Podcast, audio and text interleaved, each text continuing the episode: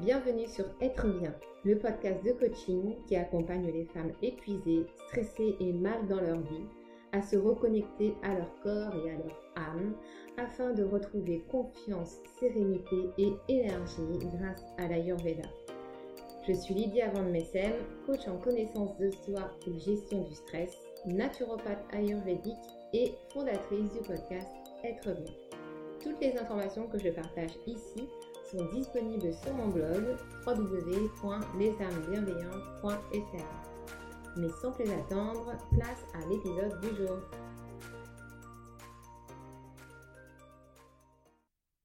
Et bonjour mes belles âmes, bienvenue dans ce nouvel épisode du podcast Être bien, c'est Lydia, toujours aussi ravie de vous retrouver.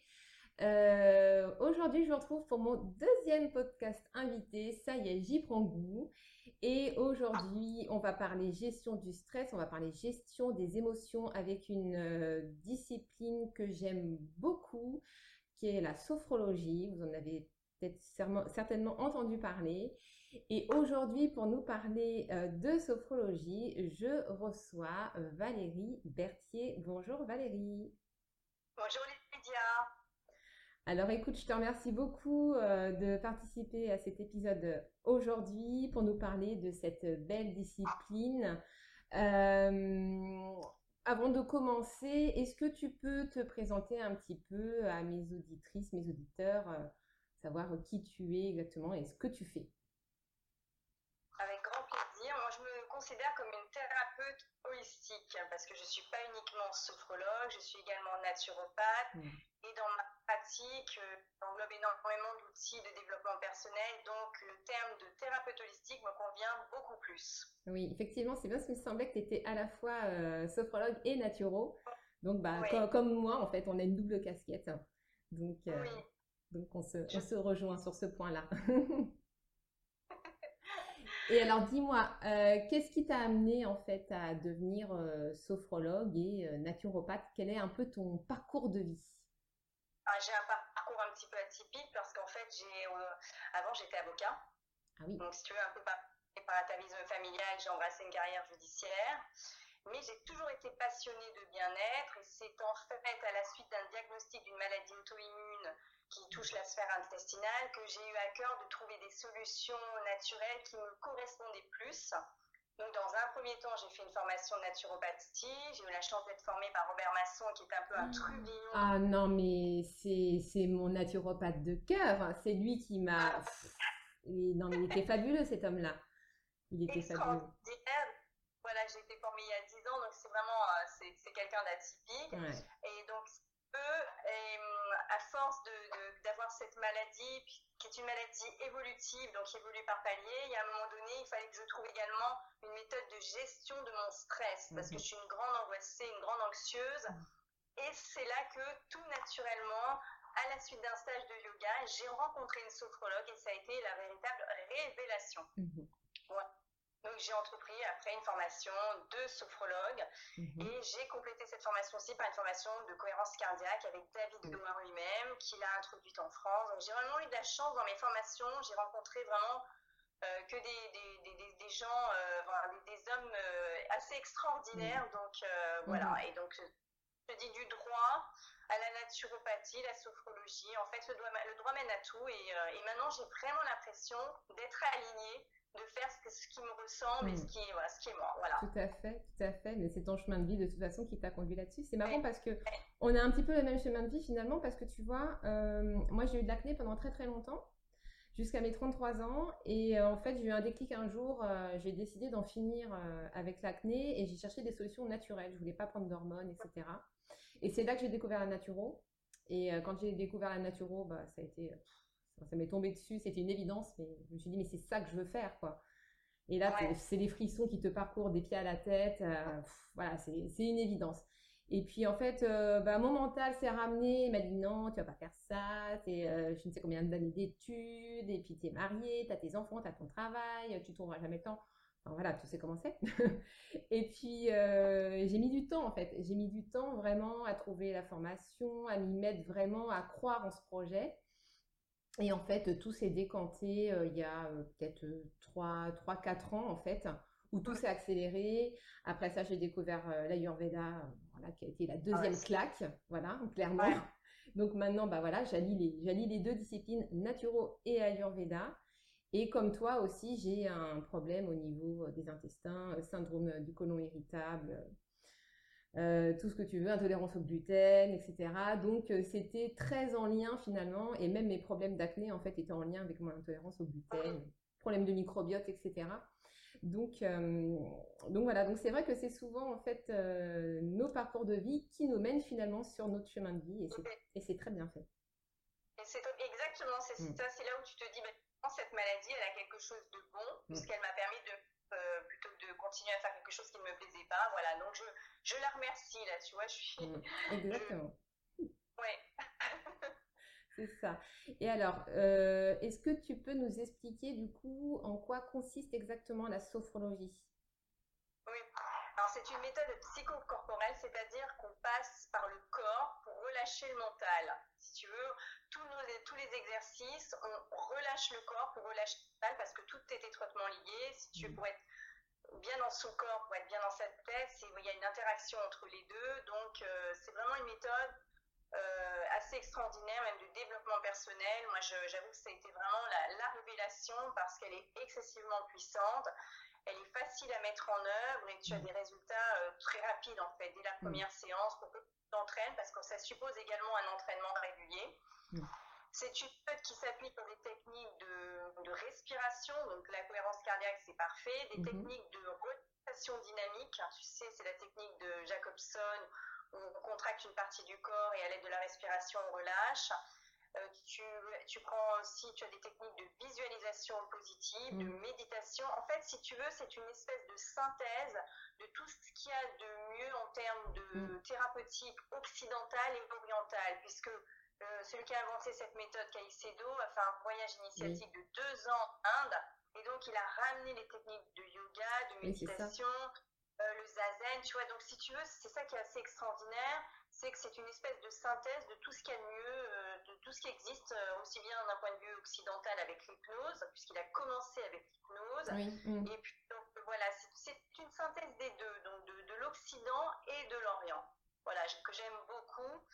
Et la différence avec certaines thérapeutiques, c'est que tu as une alliance qui se crée entre le sophrologue et la personne que tu reçois, qu'on appelle un sophronisant, chacun étant sur un pied d'égalité. Il n'y a pas le sachant d'un côté le sach et celui qui va recevoir un mm. savoir. On est tous les deux, on avance, on, a vraiment, c'est là où le terme d'accompagnement prend tout son sens parce mm. qu'on est un guide, on accompagne les mains dans la main au même niveau. C'est vraiment une alliance, c'est une coopération. J'aime beaucoup. Oui, tout à fait. Oui, c'est vrai que moi, c'est comme ça aussi que j'envisage euh, bah, toutes les thérapies naturelles, de toute façon, quelles qu'elles soient. Et du coup, dans les techniques de respiration, j'imagine qu'il y a aussi tout ce qui est pranayama, quand il yoga. Ah, complètement. Il y, a, toutes les respirations alternées, il y a toutes... Euh, mmh. moi, j'avoue que je fais du yoga maintenant depuis pas mal d'années. Je m'en sers justement dans, mes, dans ma pratique de sophrologue. Je, mmh. Il y a toutes, euh, toutes les respirations. Il y a le barattage du ventre, il y a plein, il y a vraiment énormément de choses, tu vois. Il y a, mmh. oui, oui, oui, c'est vraiment très, très complet. Ah, c'est hyper complet. Ouais, ouais. Vraiment, vraiment, vraiment. C'est une technique. Euh, ouais, oui. D'accord. Et j'ai avant sophrologue, j'ai moi-même suivi une, entre guillemets, une sophrothérapie euh, d'un an et demi, deux ans, tu vois. Mhm. Parce que je trouve que c'est mieux en tant que thérapeute de, de, suivre, de, de, mhm. de l'essayer sur soi-même. Et c'est là où j'ai vu effectivement euh, les bienfaits, la puissance sur ma maladie auto-immune, sur mon mental, tu vois, sur l'anxiété, tout ça. Voilà une des des indications majeures, la gestion du stress, les émotions, mm. l'anxiété, l'angoisse. Puis après, en termes de développement personnel, ça mm. booste ta confiance en soi, ton estime de soi. Donc, si tu veux, le champ d'application ah est vraiment hyper vaste. Ah, ça, ça m'intéresse. ça m'intéresse parce que le problème de tout ce qui est estime de soi, confiance en soi, c'est quelque chose qui pose problème chez moi. Donc, ah, euh... Ah, je pense que c'est un vrai, un vrai problème Mm. Je sais pas une espèce de mauvais génie qui nous rabaisse tout le temps, ou alors c'est notre éducation, j'en sais rien. Mais vraiment, j'avoue que c'est un problème que je retrouve chez toutes les femmes. Les hommes se posent moins de questions à ce niveau-là. franchement. Et, euh, et, il y a un vrai travail à faire sur la confiance avant d'arriver à l'estime de soi. Parce que l'estime de soi, elle se construit avec l'acceptation de soi, l'amour de soi. On aboutit donc à cette confiance en soi. Et ensuite, seulement, tu parviens à l'estime de soi le jour où tu te dis, oui, moi, Valérie, j'ai de la valeur en tant qu'être euh, en tant qu'être humain. Tu vois, pour arriver à ça, c'est vraiment un travail. Mais je le, je le, retrouve euh, chez la plupart de, des personnes que j'accompagne, donc c'est surtout des femmes. C'est vraiment, euh, ça revient systématiquement la confiance en soi. Ouais. Après, je pense que c'est aussi beaucoup en lien avec nos lignées karmiques, dans le sens où euh, ça fait quand même des siècles et des siècles qu'on subit le patriarcat. Et voilà, du coup, la femme s'est sentie euh, rabaissée, humiliée à plusieurs reprises. Donc, on traîne ça avec toutes nos réincarnations successives. Donc, pour se débarrasser de cette couche-là, c'est vrai que ça demande un travail quand même assez, euh, assez important. Ah, c'est hyper. Euh, ouais, franchement, c'est pour ça que j'aime bien, euh, tu as rebaptisé ton, le nom de ton, de mm. ton compte, là, les âmes bienveillantes, et je mm. trouve que c'est bien de créer cette, euh, ce mouvement de sororité entre nous, parce que, parce que voilà, mm. c'est essentiel. tout à fait. Alors du coup, euh, comment ça se passe exactement une consultation? Imaginons, je viens te voir avec une problématique de stress ou voilà, peu importe. Comment, comment ça se passe concrètement? Première séance, elle dure à peu près une heure, une heure et quart. On fait une anamnèse, c'est-à-dire euh, c'est un questionnaire. Voilà, je te pose beaucoup de questions assez précises, assez ciblées pour ma part. Euh, quelquefois, même, j'ai une anamnèse qui peut durer pratiquement euh, plus de la moitié de la consultation, mais je préfère parce qu'on va déterminer ensemble quelle est ta problématique et surtout quel est ton objectif. Hmm. Voilà. À la suite de cette anamnèse, il y aura la séance de sophrologie à proprement parler. Donc, la séance, elle va durer entre 20 et 25 minutes. Et cette séance, si tu veux, donc je, vais déterminer quelle est la technique que je vais appliquer. Il faut savoir qu'en sophrologie, tu as des techniques à la fois passives où tu es assise, c'est moi qui te guide, et tu as des mhm. techniques actives où tu es debout avec des, donc des exercices de relaxation dynamique, c'est un petit peu différent. Donc c'est moi en fonction de la problématique qui détermine la technique que je vais appliquer. Mhm. Et à l'issue de la séance, on fait ce qu'on appelle une phénodescription. C'est un temps de parole que l'on accorde à la personne mhm. où elle va décrire ce qu'elle a ressenti, puisque la sophrologie, c'est une reconnexion au corps. Et tu vas donc me dire quels sont tes ressentis sans chercher à les interpréter. Et c'est là toute la nuance et la subtilité avec d'autres thérapies comme la psychothérapie, où on est sans arrêt dans l'interprétation et le jugement. En sophrologie, on dit ce qu'on fait, on fait, on met entre parenthèses le jugement tu vas simplement me dire comment tu as ressenti cette, euh, cette séance. Voilà, c'est ce qu'on appelle la hmm. phénodescription et qui est fondamentale à l'issue de chaque séance. Voilà. En règle générale, pour une problématique donnée, la personne, on la reçoit entre 5 et 10 séances. On fait ce qu'on appelle un protocole. Mhm. Tu vois, on va créer un et adapter à chaque problématique, à chaque personne. Mais bien souvent, la personne vient te voir pour un problème donné mais c'est l'arbre qui cache la forêt, c'est, tu vas te rendre compte au fur et à mesure des séances. Et donc, le deuxième mot, enfin, il y, a il y a un principe de base en sophologie qui est l'adaptabilité. Tu vas finalement, euh, tu étais parti sur une idée première et tu vas t'adapter. Et c'est une autre problématique finalement, tu vas te rendre compte que c'est celle-là qu'il faut traiter en, en, premier par rapport à celle pourquoi la personne était venue te voir. Mm-hmm. Donc, on travaille sous forme de protocole. Ce sont des, voilà, ce sont des accompagnements. Ouais, moi c'est ce que je retrouve aussi beaucoup dans mes consultations de naturopathie et d'ayurveda. C'est que les patients viennennent euh, me voir avec une problématique de poids, par exemple, ou euh, même de toute autre chose vraiment en lien avec un problème physique. Et euh, bah, au cours de l'anamnèse, effectivement, tu te rends compte qu'il y a toujours un problème émotionnel derrière. Toujours, toujours, toujours, toujours. C'est pour ça que faire de la naturopathie sans la sophrologie, c'est mm. juste pas possible pour moi, parce que mm. comme quand tu parles de poids, bon, kilos émotionnels, c'est vraiment, voilà, mm. franchement, les femmes, c'est quelque chose de, vraiment qui, qui paraît, c'est un problème que tu retrouves régulièrement. Et c'est pareil, quand par exemple en sophrologie, on vient voir pour un problème, même pour un problème de stress, moi je vais avoir mon approche naturopathique parce que mm. peut-être que ce, derrière ce problème de stress, il va y avoir un problème de neurotransmetteurs, de sérotonine, enfin tu vois, des mm-hmm. choses comme ça. Oui uniquement gérer le stress. C'est pour ça que c'est vraiment, je me considère comme thérapeute holistique parce mm. que je, j'englobe dans mes accompagnements aussi bien un accompagnement purement sophrologique, il y aura forcément de la naturopathie, et dans la naturopathie, il y aura des conseils de sophrologie, de mm. cohérence cardiaque, d'autres choses. Oui, c'est ça. On peut pas, en, en, médecine naturelle comme ça, on peut pas se spécialiser sur un truc. C'est enfin, compliqué. On est obligé de prendre le corps et l'esprit ensemble. L'un ne va pas sans l'autre. Enfin l'âme, il y a tout, si tu veux, on a tous ces euh, plan émotionnel, le plan en physique, le plan mental, il faut les traiter parce que si tu laisses de côté un plan, ça va de toute façon, tu ne vas pas régler le problème. Mm. Et moi, ce que j'ai fait, c'est de donner en fait aux personnes que, que j'accompagne des outils pour mm. qu'elles deviennent autonomes dans, leur, euh, dans la, gestion de leurs problèmes, si tu veux. Mm, la différence avec une médecine classique qui te donne pas les outils de ton indépendance. Là où moi, ce que, voilà, ce que j'aime, c'est que la personne, à l'issue de, de, mon accompagnement, elle commence à avoir des réflexes pour savoir quoi faire quand, euh, mais quand elle a, est-ce que le problème revient? Voilà, c'est ça qui est important. En situation de stress intense ou des choses comme ça. Hmm. Voilà.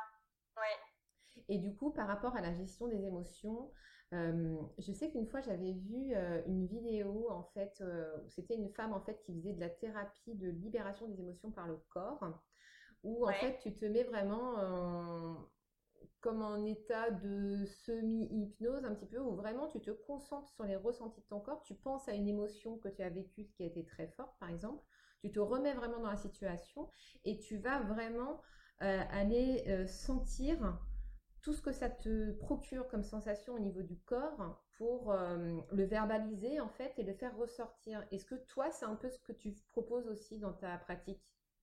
Non, alors on travaille en termes de, comme tu disais, travaille ce qu'on appelle en, termes de niveau sophroliminal, c'est-à-dire qu'on est comme en hypnose entre la veille et le sommeil, puisque c'est mhm. les fameuses ondes alpha, c'est là où, euh, si tu veux, tu arrives à, tu te reconnectes à ton corps, mais en fait, en sophrologie, on a le principe de la positivité, c'est-à-dire qu'on va toujours rechercher, si on va faire un, une recherche dans notre passé, c'est on va rechercher des choses positives. Et si notre corps doit revivre des sensations corporelles, ce sera, ce sera des sensations euh, corporelles positives. Et puis, ce que tu me décris, c'est proche un peu d'un état de transe où c'est pas mmh. vraiment. Euh, euh, non, là, je ne reconnais pas là la sophrologie. La sophrologie, si tu veux, ce on, voilà, on travaille dans un certain niveau de conscience, tu vois, mmh. entre la veille et le sommeil, c'est évident mais on est toujours, on a toujours ce principe de travailler euh, le, positif. C'est-à-dire que on va chercher dans le passé ce qui était positif pour le ramener dans notre présent mhm. en vue d'un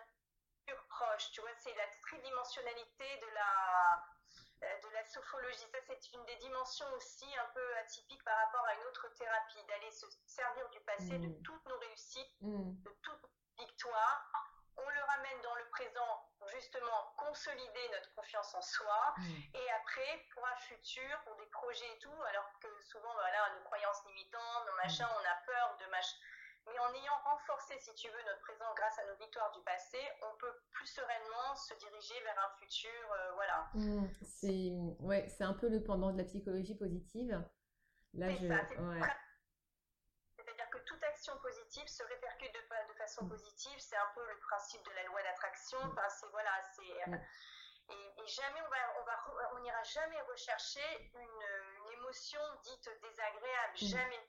vraiment, on s'ancre sur du positif. Euh, on essaie de faire émerger parce qu'en fait, c'est au plus tu fais émerger du positif, euh, euh, voilà, le positif crée du positif. C'est vraiment un cercle vertueux. Voilà, on essaie de sortir du vertueux pour donc euh, voilà, c'est une des, euh, un des principes de la sophrologie. D'accord. Donc en fait, finalement, euh, on se dit si on part vraiment d'un point de départ où on a envie de se développer, de se libérer de tout ce qui nous pèse, l'idée ce serait peut-être d'abord de faire un travail de libération énergétique au niveau de tout ce qui a été négatif et après peut-être partir du coup sur une thérapie où on va ramener vraiment le positif au centre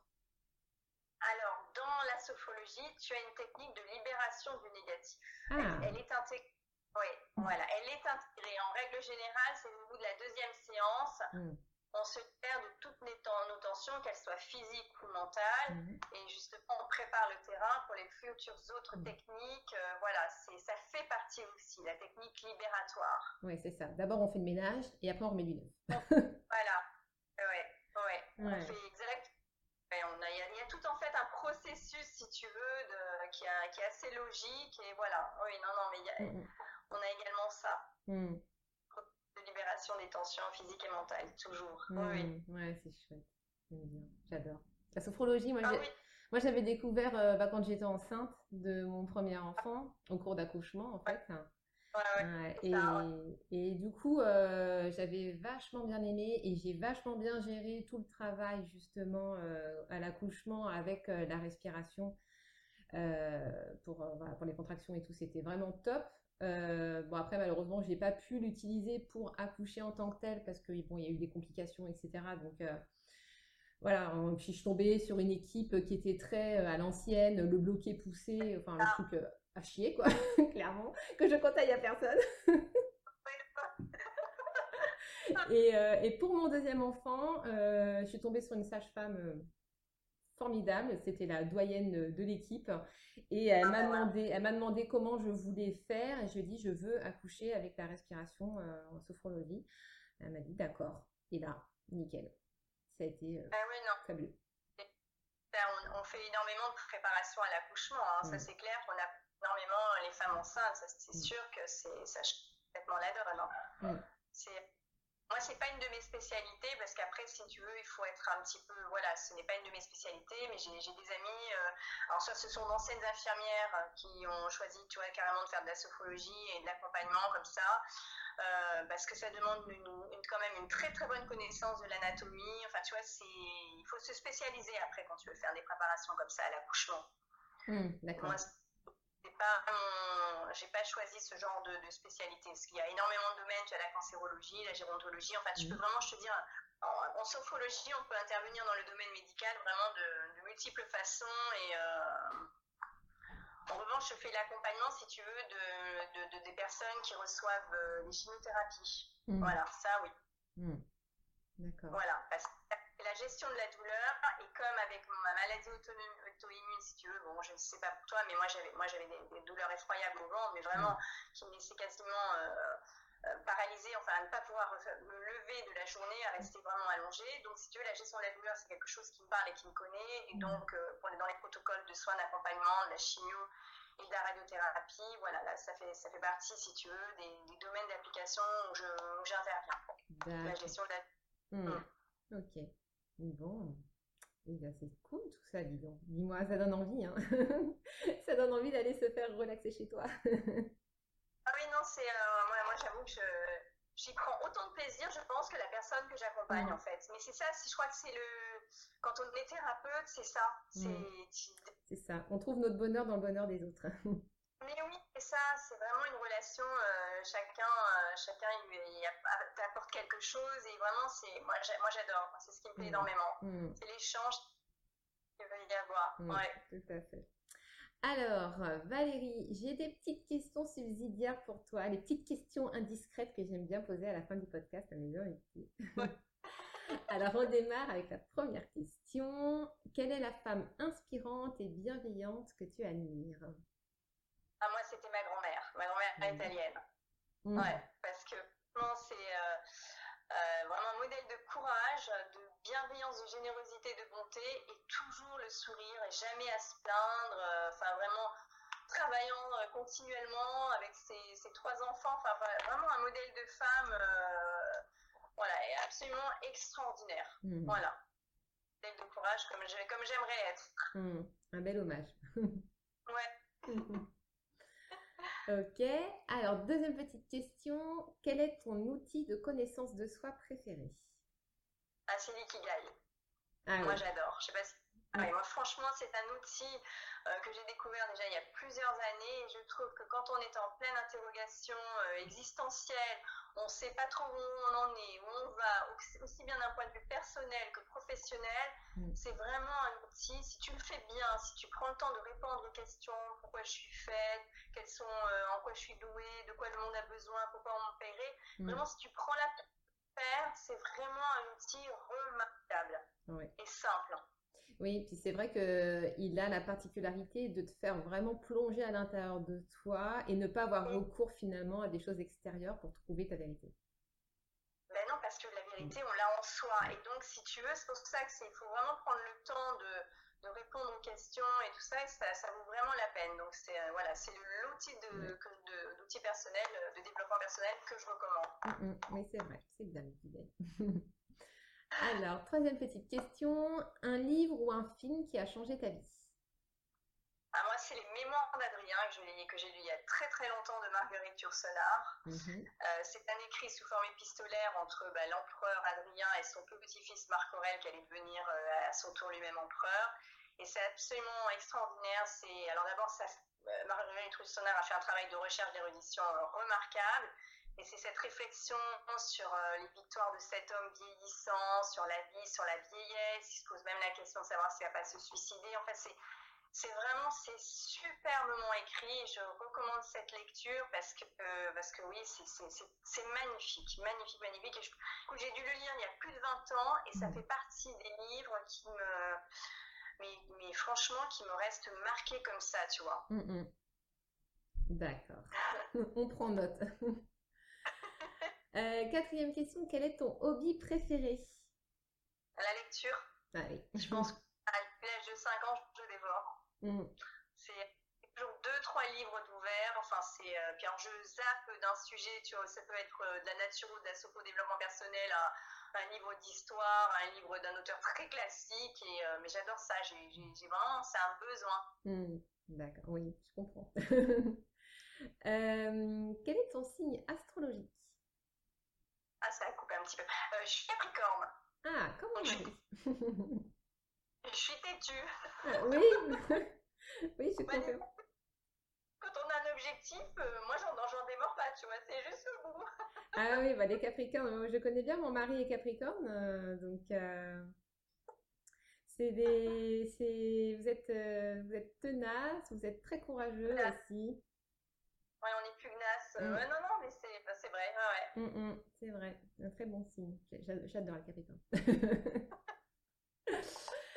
Euh, est-ce que tu as un mantra ou une citation préférée? Pas vraiment, en fait. Non, pas vraiment. J'ai, quand tu m'as, non, j'ai pas vraiment de, j'en ai plusieurs en fait, j'en ai hmm. pas, mais j'en ai pas qui vient, venir en tête, si tu veux. C'est, je, non, je, suis pas tellement. Euh, j'aime beaucoup en lire. Hmm. C'est, pour moi, ça lire si tu veux, mais je n'ai pas la citation qui va être euh, vraiment où chaque matin, à la limite, je me dire. Hmm. Ou alors, si c'est un mantra, ça sera un mantra que je créerai moi-même justement pour les femmes, c'est que je m'accepte et je m'aime comme je suis. Voilà. Si, si je devais créer en créant, ça serait plutôt ça, parce que là, moi, à se répéter tous les jours, plusieurs fois par jour, voilà, pour booster notre confiance en soi. Mais sinon, après, voilà, de, j'ai pas vraiment de, de mantra qui, qui me, voilà, qui va, que je vais, ouais. C'est un très beau mantra. Je vais me le garder sous le coude pour le répéter tous les matins et tous les soirs. Ben, écoute, je m'accepte même comme je suis. Mais c'est vrai. Ouais. Il faut, c'est, voilà, à partir du moment. Mais de toute façon, je, parle, je dis toujours que c'est l'amour de soi, c'est la clé de tout. Ah oui, oui, c'est vrai. Parce que mm une fois que tu t'aimes suffisamment, mais je veux dire, toutes les autres portes, se, enfin les verrous sautent si tu veux. Exactement. On est notre propre ennemi, on, est, on, se met soi-même des chaînes, des choses comme ça, mm. donc il faut s'aimer. Mm, Et on, va pouvoir, on, on, arrive davantage d'ailleurs à, aimer les autres, à aider les autres. C'est donc c'est super important. Euh, voilà. C'est vrai, c'est vrai. Euh, et enfin, dernière question, pour toi, c'est quoi la bienveillance? Ah, La bienveillance, alors moi, moi c'est vraiment, c'est l'écoute. C'est l'écoute empathique, en fait. C'est arriver à me mettre à la place de l'autre.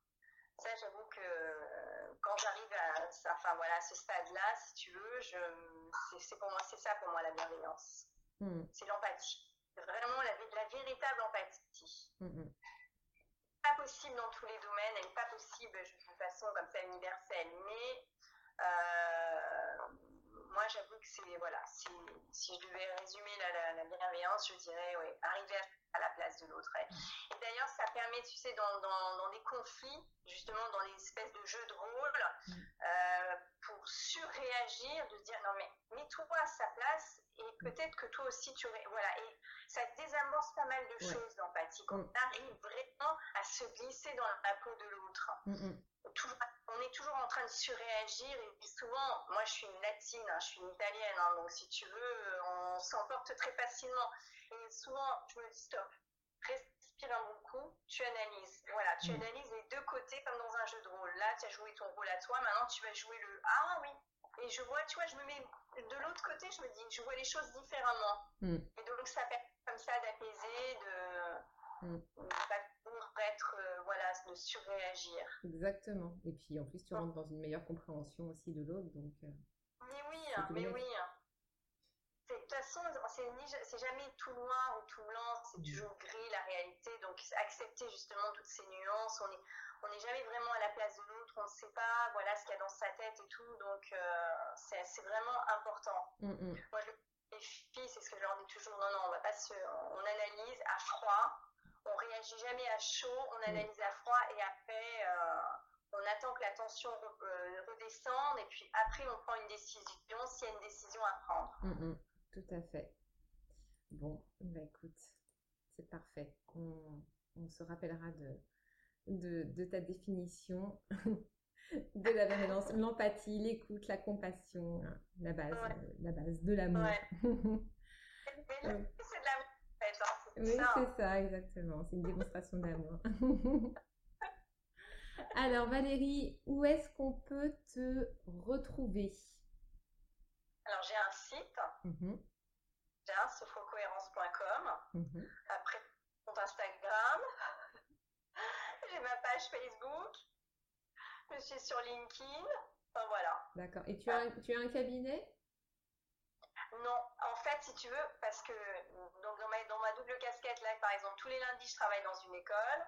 Et je fais énormément de vidéos consultations parce pour avec le Covid, si tu veux, je privilégie maintenant tout ce qui est visioconsultation où je me déplace euh, bah, dans tout l'ouest parisien.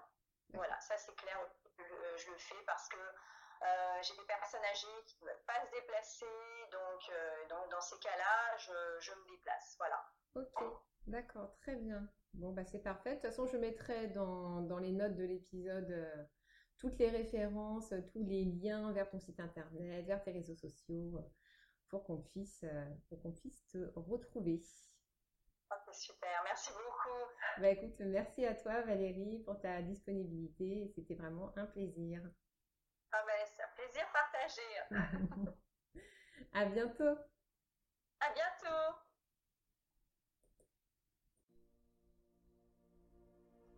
Merci pour ton écoute. Si tu aimes ce podcast, abonne-toi sur la plateforme de ton choix et si tu veux le soutenir, écris-moi un commentaire sur Apple Podcast assorti de 5 jolies étoiles. Je t'en serai infiniment reconnaissante. Tu es épuisé, stressé, en perte de sens et tu as l'impression de subir ta vie Alors je suis la coach qu'il te faut. N'hésite pas à me contacter en m'envoyant un email à hello lesamesbienveillantes.fr. Je serai ravie de t'accompagner dans ta quête mieux-être. À bientôt!